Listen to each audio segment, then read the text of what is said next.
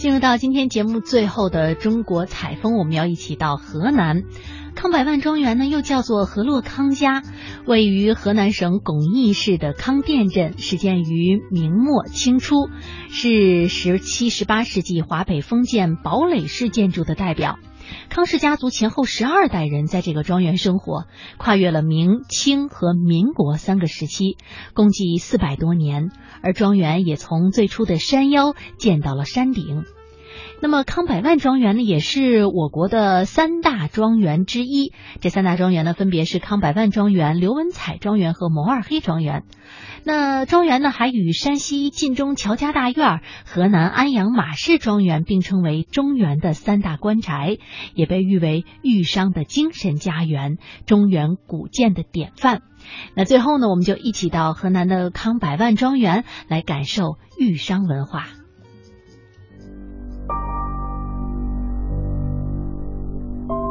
河南省巩义市位于郑州和洛阳之间，嵩山的北麓，因为它山河四塞，巩固不拔而得名。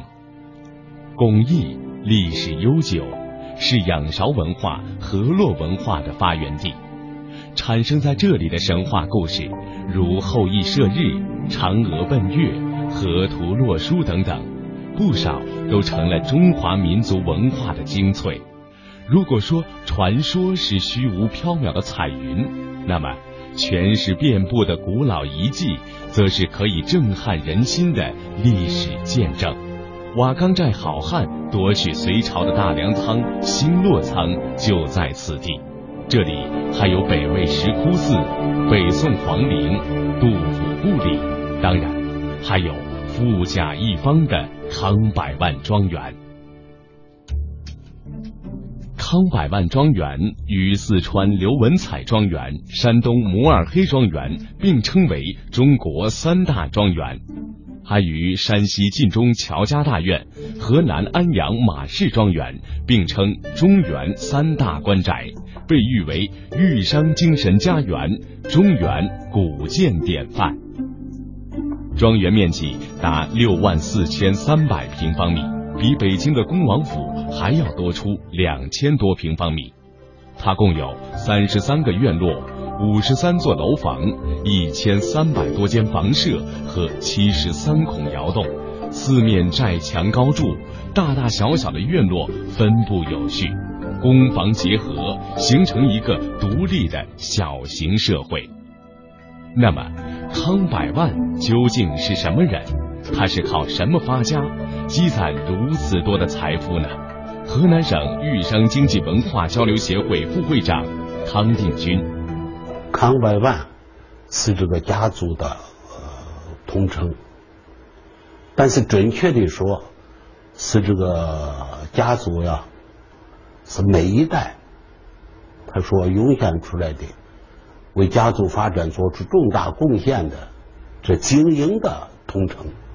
康百万家族第十八代后人康明轩，这康家从这个第六代康绍敬开始，一直到这个十八代康廷兰，经历了明、清、民国三个时期，年复了四百多年。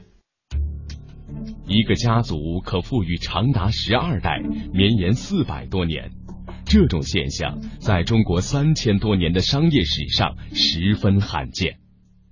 康家有什么特别之处？此次行程，我也特别邀请了康家的第二十一代后人康金花作为导游，听他讲述庄园曾经的辉煌。而，首先呢，非常欢迎各位来到全国重点文物保护单位、国家四 A 级旅游景区康百万庄园参观游览。我们首先到版图前面了解一下康氏庄园一个分布情况。当然，我们经常所提到的康百万，它不是特指的某一个人，而是明清以来以康应奎为代表，整个庄园一个统称，后因慈禧太后封赐而名扬天下的。当然，整个家族它是纵跨了明清民国三个历史时期，一直繁荣昌盛，十二代，历经四百多年辉煌。我们从版图上面可以看出呢，整个庄园它主要是背靠后面邙山，面临洛水，修筑于邙山的半山腰上，有金龟探水的美称。原来康家的总占地面积为二百四十多亩，目前景区呢对外开放的主要有三个区域，站房区、住宅区还有南大院。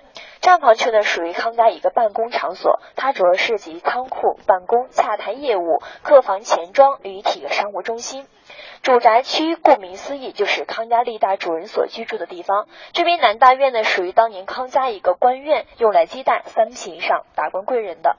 除了这些呢，当年康家还有另外的四大居住群落，像这边的张沟、四沟、龙窝沟，还有东西福路堂区。当年的康家还有自己的花园、饲养区、遛马场，以及林场、木材厂、造船厂等等。不难看出，这康家如果关起门来，它完全就是一个小型社会，可以自给自足、自产自销了。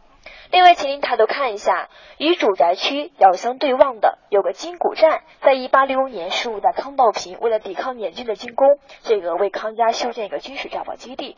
到了零三年的四月份，我们在主宅区的一所窑洞中发现有个藏宝洞。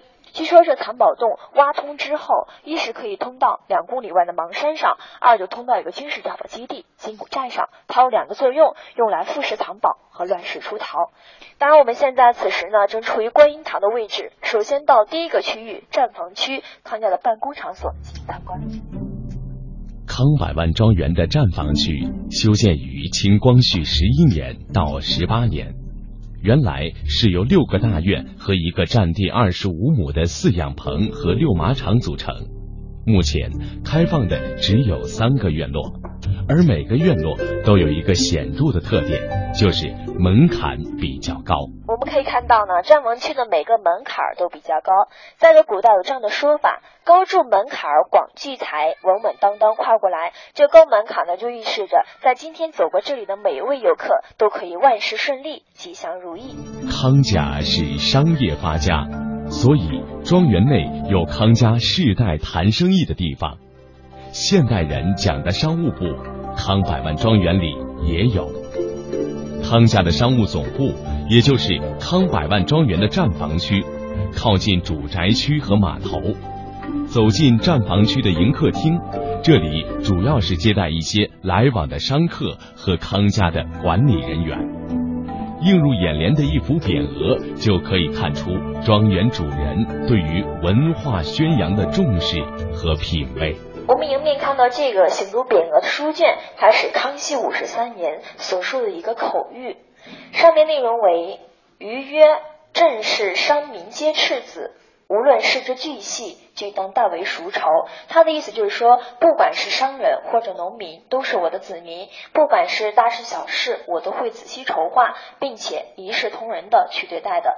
我们都知道，康熙皇帝呢在位六十一年，他一生比较注重漕运的发展。康家第十二代中原主康大勇，其人从商，大河行船，他主要是在山东和河南之间贩盐贩粮，利用两地的差价来获取相应高额利润的。当然，我们看到整个迎客厅的被朱元这个隔断分成了外厅和内厅。凡来访的一般的宾客先到外厅，如果你有重要的事情，就需要到里面与老相公进行商谈。当然，如果此时事关重大了，再由老相公反映给历代康百万。这就是康家的迎客厅。康氏家族当时家大业大，为了各地的商业需求，在各地还开设有分公司和连锁店。而这一切在庄园的站房分布都被一清二楚的标示出来。它这里面呢，主要是以图文并茂的形式展示当年康家在全国各地的站房风貌。所提到的站房，它主要涉及仓库、办公、洽谈业务、客房、钱庄于一体的商务中心。当然，鼎盛之际呢，康家这些站房更是遍布到全国各地，东到达日本，西到兰州，南到上海、杭州，北到今天、天津。各位所看的这些站房呢，相当于我们今天所说的，当年康家在各个地方开设自家的办事处。分公司和连锁店，这个相当于一个分公司的总部了。哦，就是分公司总部的一个牌子。对。这总共有一二三四五六七八。这是十十三部长部分的展厅。啊，只部分。嗯。并不是所有的，最远做到日本嘛。哦。这还都是国内的是吗？嗯。附近。好，我们走在这儿呢，重点来看一下前方的这幅楹联。上联写道。心术不可得罪于天地，下联为言行要留好养于子孙。它呢主要是引用明末中将袁崇焕的这一楹联来警示我们后代子孙，我们要时时刻刻注意自己言行，走正道，而不要存有歪心邪念。正所谓心术不正者难成大业。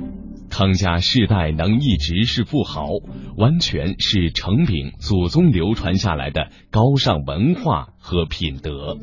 就我们前方看到这个高大宽敞的主建筑，原来是康家大型的会议厅。但后期我们是采用声光电的技术，在这里展现康家鼎盛时期的繁荣场景。进入之前，我们先来看一下前方的三副楹联。